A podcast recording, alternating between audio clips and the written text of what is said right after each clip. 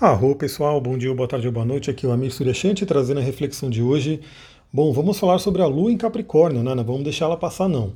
Ela já está em Capricórnio, já está aí mais ou menos na metade do signo, segundo decanato, e hoje ela já faz um aspecto bem forte, né? Uma conjunção com Plutão, faz aí a quadratura com Marte, faz também aí um sexto com Netuno, então assim, vamos lá, né? Conjunção com Plutão, é conjunção com o Maléfico. Então, assim, intensifica as emoções, pode dar aquela oportunidade da gente olhar para dentro, da gente se transformar.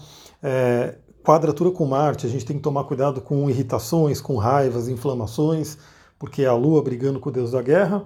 E o sexto com Netuno é um aspecto maravilhoso, né, para a gente poder acessar nossos sonhos, nosso inconsciente, né, a nossa generosidade, a nossa bondade, o amor incondicional. Esse é um tema muito importante.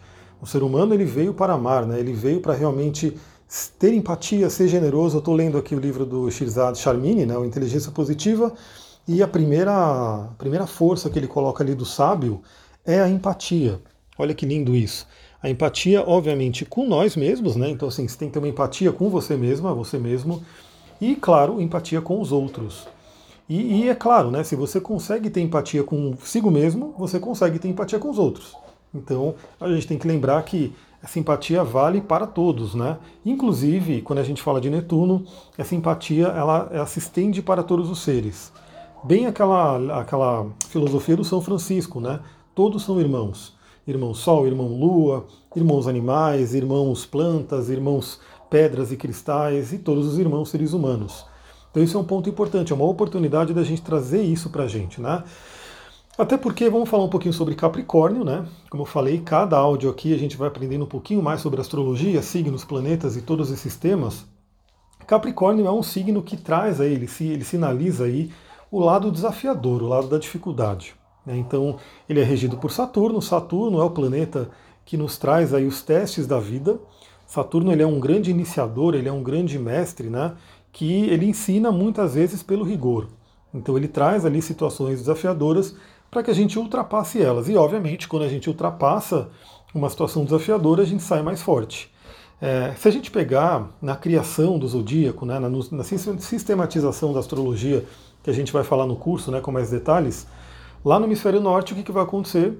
A, a Lua já está em Capricórnio e o Sol também já está escorregando para Capricórnio. Quando o Sol entra em Capricórnio, lá no hemisfério norte, é o solstício de inverno, ou seja, o inverno está chegando aquela frase lá que ficou célebre, se eu não me engano, no, no seriado lá do Game of Thrones, né? The winter is coming, o, o inverno está chegando. E por que, que essa frase tem essa força, né? Porque, óbvio, antigamente o ser humano ele era muito, muito dependente da natureza. Hoje ainda é, né? Mas hoje isso é muito disfarçado. Por quê? Todo mundo vive em cidades, né? Todo mundo tem uma geladeira em casa, tem mercados, né? Tem todo um sistema mundial de produção de alimentos, de uma série de coisas e de confortos que a gente tem que nossos antepassados não tinham. Então o que acontece? O inverno, né, em lugares que tem invernos rigorosos, né, porque aqui no Brasil não, aqui no Brasil tem frio, tudo, mas não é aquela coisa né, que a gente vê aquele inverno que deixa neve em tudo e não nasce nenhuma planta. Então o inverno ele sempre significou aquele período de medo, de desafios, dificuldades. Então é assim, né? É, quando vai chegando esse momento, então o escorpião já vai trazendo isso Inclusive, escorpião, ele vai trazendo aquela coisa do outono, né? Ele é o ápice do outono, então ele já vai preparando essa coisa da morte, a natureza já vai morrendo, morrendo entre aspas, porque as plantas vão adormecendo, né? Depois elas renascem, algumas morrem, obviamente, e renascem novamente. Aí vem o Sagitário, que é a sabedoria, que é o conhecimento, depois vem Capricórnio, Capricórnio, que é um signo de terra prático.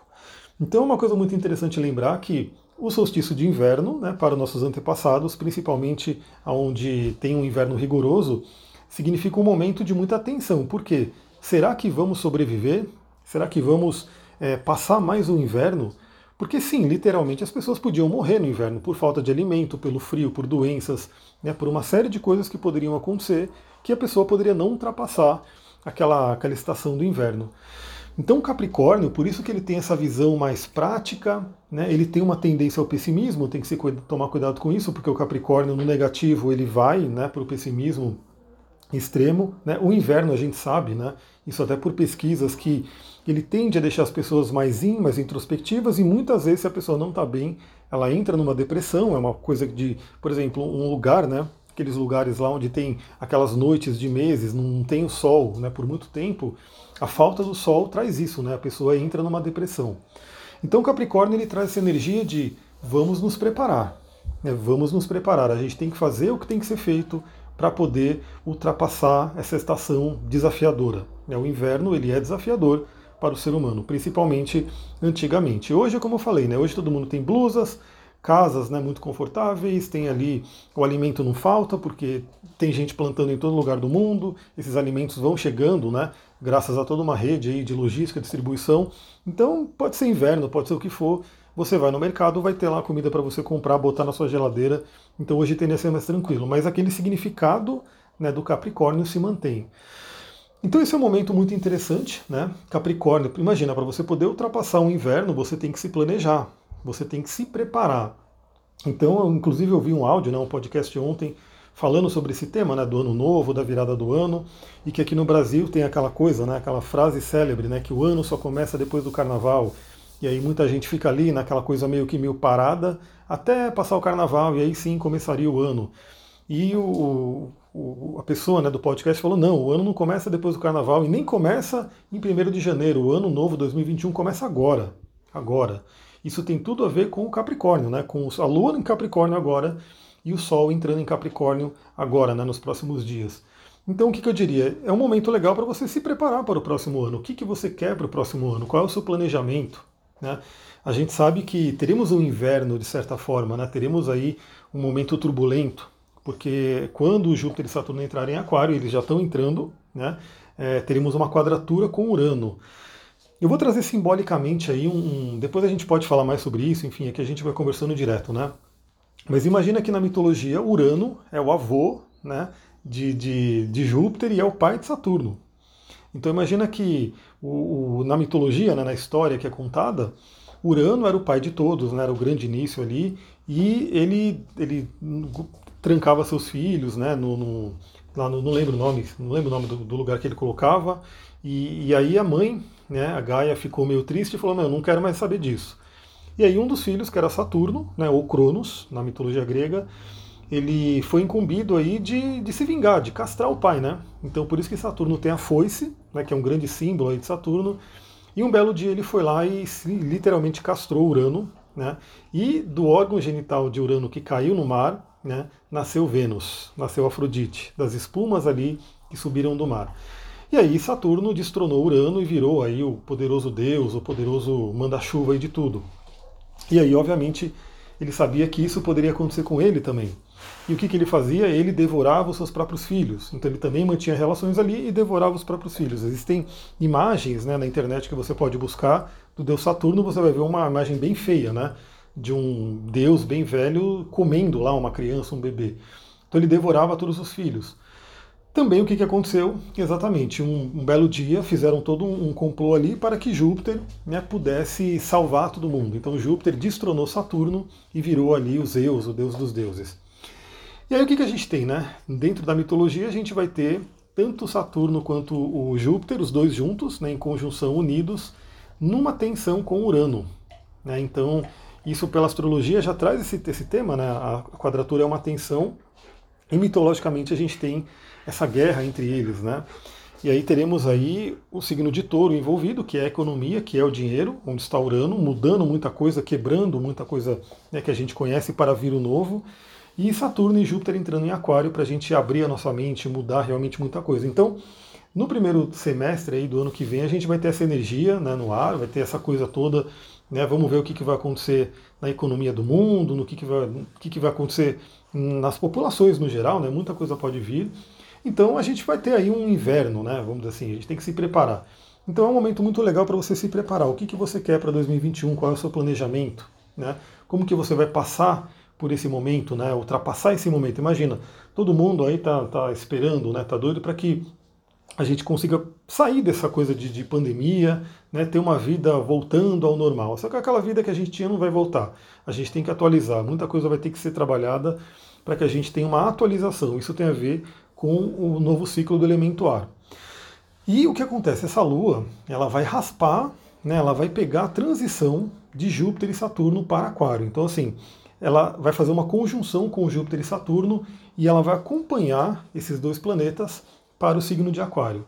Então vai ser aquela transição também, né, como eu falei, né, o, Capricórnio ele vai lá, se planeja, o Capricórnio ele vai lá, ele tem esse lado mais conservador, né, de meu, o que eu preciso fazer para sobreviver, e o Aquário já começa a pensar no compartilhar, né, no realmente em pensar no todo. Então uma grande dica que eu dou também para hoje e amanhã, né, são esses períodos aí que a Lua vai estar tá fazendo. Lembra, ela já está fazendo um sexto com Netuno para que todo mundo pense aí no amor universal, no amor incondicional, né, da empatia, em lidar com o outro.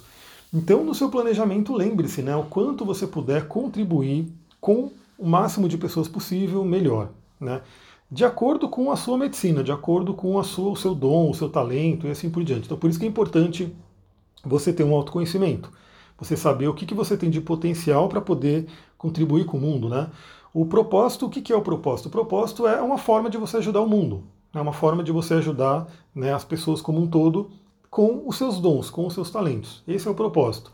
Então também pense nisso, né? Se você não tem ainda o seu propósito, vale, vale a pena você refletir bastante sobre isso e pensa como você, né, como uma pessoa que faz parte desse todo, né, que é a humanidade, que é o planeta, pode dar a sua contribuição para esse momento. Né, uma coisa legal. Eu, por exemplo, estou revendo muitas coisas, eu quero compartilhar cada vez mais aqui no Telegram. Me veio aí uma ideia de fazer um, uma sequência de áudios explorando todas as cartas do caminho sagrado, né, do, do, do xamanismo. Então, para quem já fez atendimento comigo, sabe que geralmente no final eu tiro uma carta do caminho sagrado que vai trazer uma sabedoria indígena, uma sabedoria do xamanismo para poder guiar ela. E o que, que eu pensei aqui de manhã? Né? De repente eu posso fazer uma sequência de áudios, seriam 44 áudios, porque são 44 cartas, onde a gente vai refletindo, eu vou explicando sobre cada uma das cartas. De certa forma, é um mini curso, né, um mini curso das cartas do Caminho Sagrado, e ao mesmo tempo vai trazendo reflexões, né, para a gente poder pegar toda essa sabedoria antiga né, dos povos indígenas e aplicar na nossa vida. Essa é uma das formas que eu sinto aí de contribuir com, de acordo com os meus talentos, né, com meus 12 talentos. Fora várias outras coisas que estão tá aí na minha mente que eu vou trazer para o próximo ano. E aí você pode pensar, você, como que você pode fazer. Bom, uma dica de cristal que eu poderia dar para esse momento é o ônix. O ônix, eu vou pegar um ônix aqui, inclusive está aqui na minha mão, né? Uma pedra preta bem forte. Ela é associada a Saturno, associada a Capricórnio. E por quê? Porque ela dá muita força. É uma pedra que traz muita força. Ela ajuda a gente a se sentir bem. E obviamente é como eu falei, né? O, o, o tamanho do desafio, o tamanho do problema não é o que realmente importa. Né? A filosofia estoica fala muito disso. Eu estou terminando de ler o livro do Ryan Holiday e ele fala lá da história do Lincoln, né, do Abraham Lincoln, de várias coisas que ele passou ali na vida, muitos e muitos né, é, desafios, e ele conseguiu chegar onde ele chegou. Ele realmente conseguiu contribuir muito lá, enfim. Mas o fato é, não é o tamanho do desafio, não é o tamanho do problema que é a questão. A questão é a sua força para poder né, ultrapassar aquele desafio. Então o desafio ele pode ser imenso, ele pode ser um desafio gigantesco. Mas uma coisa é certa, né? Isso é, é são leis da espiritualidade. Se esse desafio gigantesco se apareceu para você, se ele se apresentou na sua vida, é porque você tem condição dentro de si, né, de lidar com ele. Ou seja, fica a dica, né? Fica a dica aí da, da espiritualidade. Se você tem grandes desafios, é porque você tem grandes forças aí dentro. E aí o que você precisa é simplesmente acessar essas grandes forças e falar, não, o desafio eu vou ultrapassar ele. Né? Pode ser o desafio que for, eu vou ultrapassar ele. E a Onyx pode ser uma pedra que pode ajudar muito. É uma pedra que não é recomendado você usar muito ela direto, porque esse excesso de poder, esse excesso de sentimento de, de poder pode trazer um isolamento também, né? pode exacerbar o ego. Então tenha sempre muita atenção ao usar os cristais. Eles são medicinas, eles mexem aí com o nosso campo psicoemocional, então tem que ficar sempre atento a isso. Mas é uma pedra que com certeza pode ser uma pedra muito boa para você poder ter esse pé no chão. É uma pedra preta, ou seja, é uma pedra que está ligada ao chakra básico, né? Está ligado aí ao nosso aterramento e traz toda essa força para a gente enfrentar os desafios. Capricórnio é um signo que ele tem essa tendência, né? ele tem esse, essa força para enfrentar desafios. E você tem Capricórnio no seu mapa em algum ponto. Né? Você pode ter o Sol, pode ter a Lua, pode ter o Ascendente, pode ter algum outro planeta, mas de qualquer forma ele vai estar regendo uma casa do seu mapa. Então, se você quiser se aprofundar mais, olha ali onde você tem Capricórnio, vê a área da vida que essa energia mais atua em você. E também, obviamente, para quem quiser se aprofundar, você pode estar vivendo um ano de Capricórnio pela Revolução Solar, você pode ter um planeta progredido em Capricórnio, você pode ter ali né, alguma coisa que está acontecendo que traz essa energia capricorniana dentro de si. Então, lembre-se que o que eu falo aqui vale para todos, não é aquele horóscopo onde você tem que pegar, ah, meu signo é tal, eu vou ler sobre meu signo. Não, o que eu falo aqui vale para todo mundo, para você aplicar na sua vida nesse momento. Vou ficando por aqui. Eu gostaria de saber quem gostou da ideia, né, do, do, desse mini curso aí de cartas do Caminho Sagrado. Quem gostou, comenta lá, manda lá no meu Instagram para eu saber. Eu gosto muito quando vocês dão feedback, né, para eu, eu direcionar né, os conteúdos que eu vou criando. Eu tenho uma ideia, mas eu quero saber se essa ideia é bacana.